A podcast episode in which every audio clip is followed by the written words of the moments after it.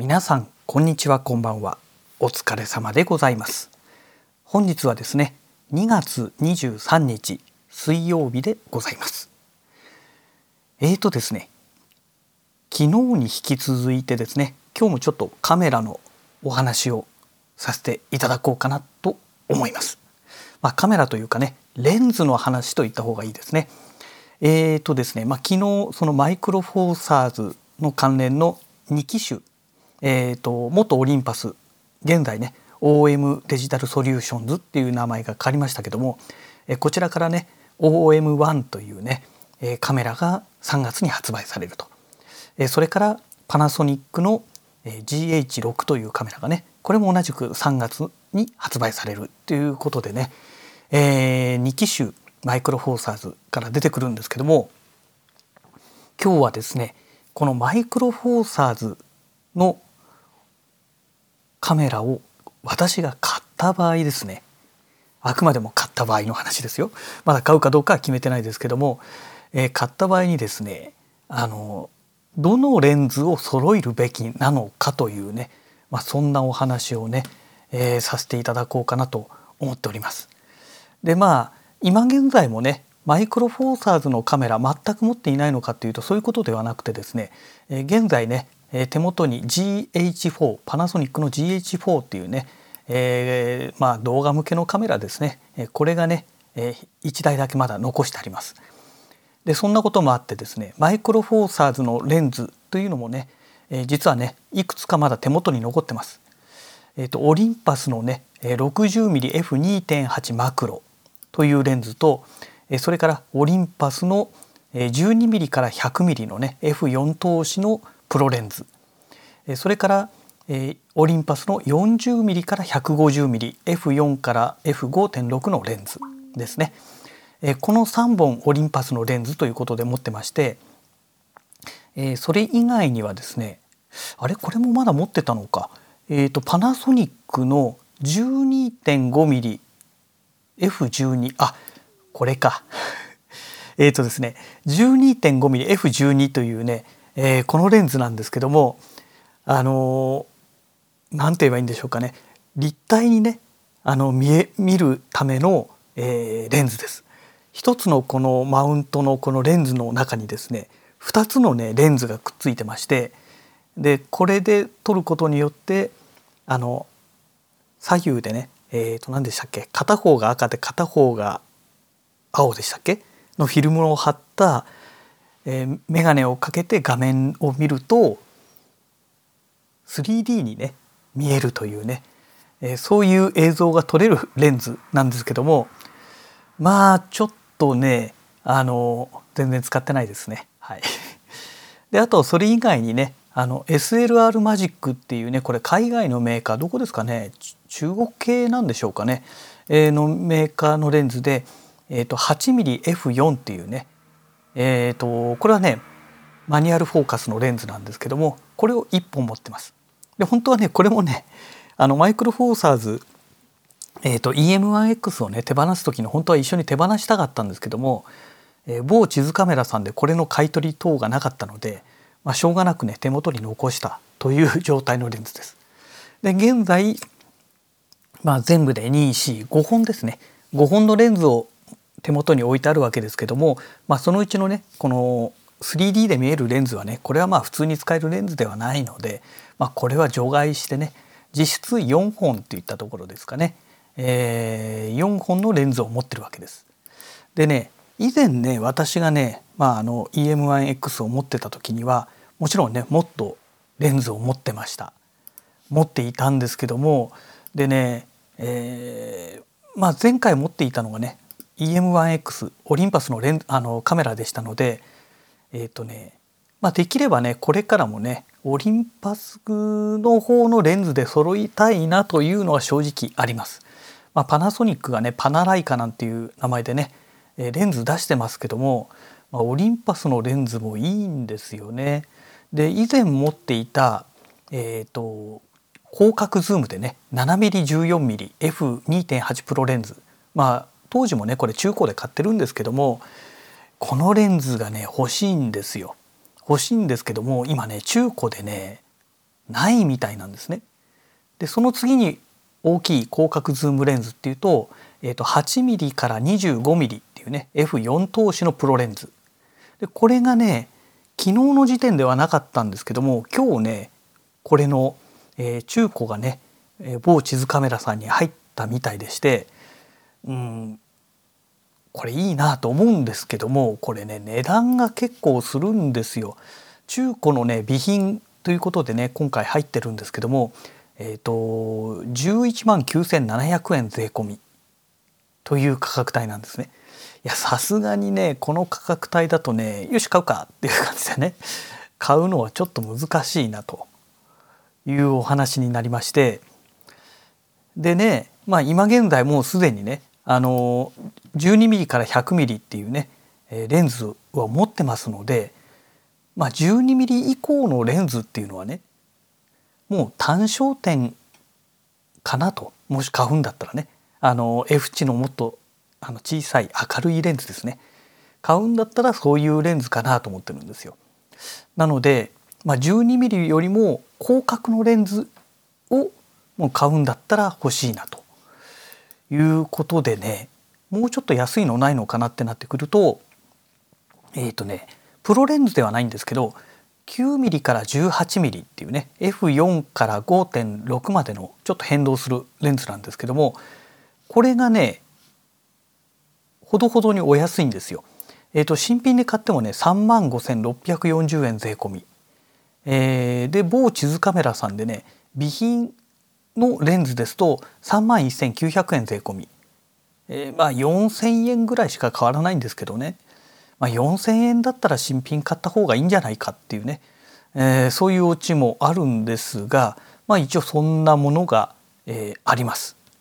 あるんですけどもレビュー見てるとねやっぱりねあのプロレンズではないので、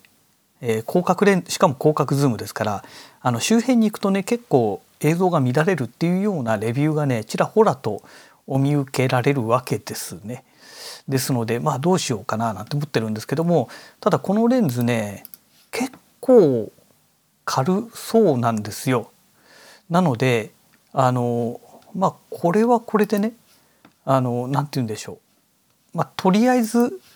あの手軽に撮るレンズという意味ではありかなとか思っているんですよね。うん、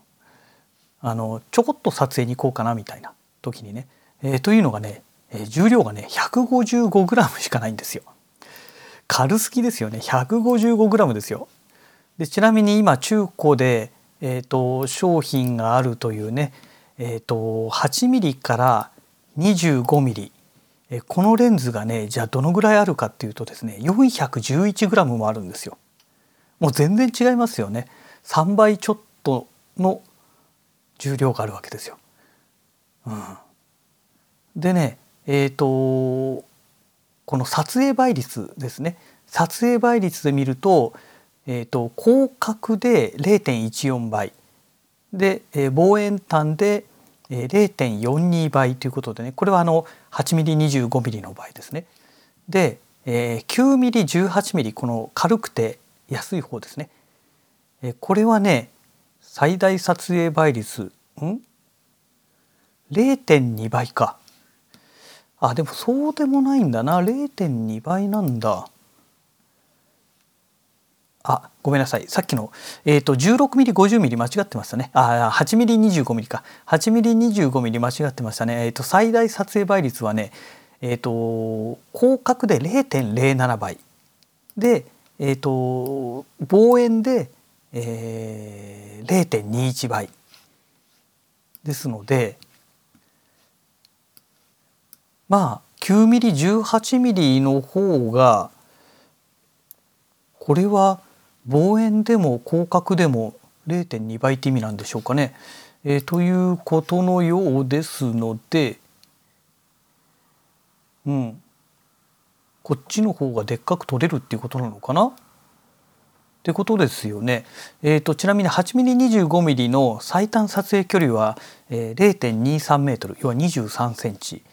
で 9mm18mm の方は最短撮影距離0.25メートル要は25センチあこっちの方が寄れないんだ。あ寄れないのか。あこれまた微妙ですね。うん、0.25だから25センチでしょ？25センチと23センチ。あ2センチか。まあ大した差じゃないけどね。大した差じゃないんですけども。うん。あのレンズの長さがね 8mm25mm の方が長いですからこれプロレンズの方がね。で安い方の 9mm18mm の方は逆に短いので余計ねあの寄れないイメージがついてしまいますよね。うん、なるほどそういうことですか。ははなるほどね。でねあと私が欲しいレンズというのがね、まあ、先ほど 12mm を超えるレンズっていうのはね単焦点明るい単焦点でなければいらないって話したんですけども、えーと、明るくはないんですけどもマクロレンズがね欲しいんですよ。というのが以前私が EM1X を持ってた頃には、まあ、今現在持ってるその 60mmF2.8 っていうマクロレンズと 30mmF3.5 っていうねマクロレンズを持ってたんですね。でこの 30mm と 60mm はすごく良くてあの何て言うんでしょうまあこれ EM1X に装着した時の話なんですけどもマクロレンズなのに動画でオートフォーカスがガンガンに効いてくれるんですよ。もうねあの通常マクロレンズってオートフォーカスって使い物にならないじゃないですか。ましてや動画だったらねなおさらのことなんですけどもそれがね普通にねピントが合ってくれるんですよ AFC でね。continuous オートフォーカスでちゃんと追ってくれるんですよ。EM1X で使った場合の話ですけどもですので、まあ、あの OM1 を万が一買ったとしたらこのマクロレンズはねやっぱり 30mm 60mm は手元にまだ残してありますけど 30mm は手放してしまったのでこれをね買い戻したいななんて思っております。うん、そうすればね、あのー、まあ、30と60じゃねちょうど倍のね焦点距離が違いますから要は、えーと、フルサイズ換算でいうと 30mm のレンズが、えー、フルサイズ換算で 60mm で 60mm のレンズがフルサイズ換算で、えー、120mm ということになってきますのでまあね 30mm も一応ね、あの、手元にまた置いておきたいですよね。F3.5 っていうのはちょっと暗めなんですけどもまあ新しいね OM1 であればねあのだいぶ暗いところにも強くなってるような、えー、であと ISO 感度もねそこそこ上げられるような話が出ておりますのでこのレンズはね手元に置いておきたいなと思ってるんですよね。広角とマクロレンズとりあえず今私がねあのマイクロフォーサーズの OM1 とかあとは GH6 を買った場合にはねあの広角とマクロレンズはとりあえず1本ずつ買っておきたいなと。であとはお金に余裕ができたらまあ少しずつ考えればいいのかななんて思ってるんですけども、ね、なかなかとはいえねお金を貯めるってなかなか大変ですので、ね、10万円を超えてくるレンズって結構きついですよね。うん、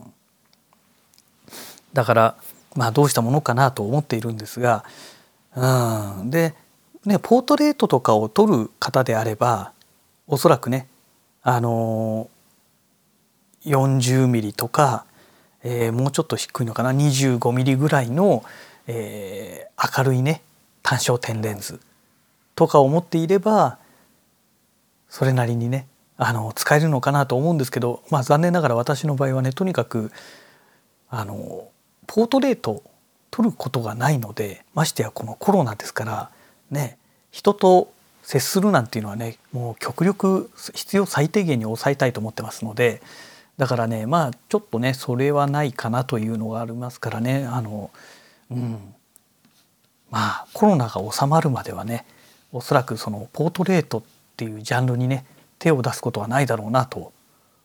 思っております。えー、まあそんなところでね、まあ、とりあえずマイクロフォーサーズだったらこれ最低限このこのレンズは確保したいなというとこなんですけどもね、あとはねやっぱりその 12mm100mmF4 投資のプロレンズこれがねとにかくねもうめちゃくちゃ便利なんですよ。ねだから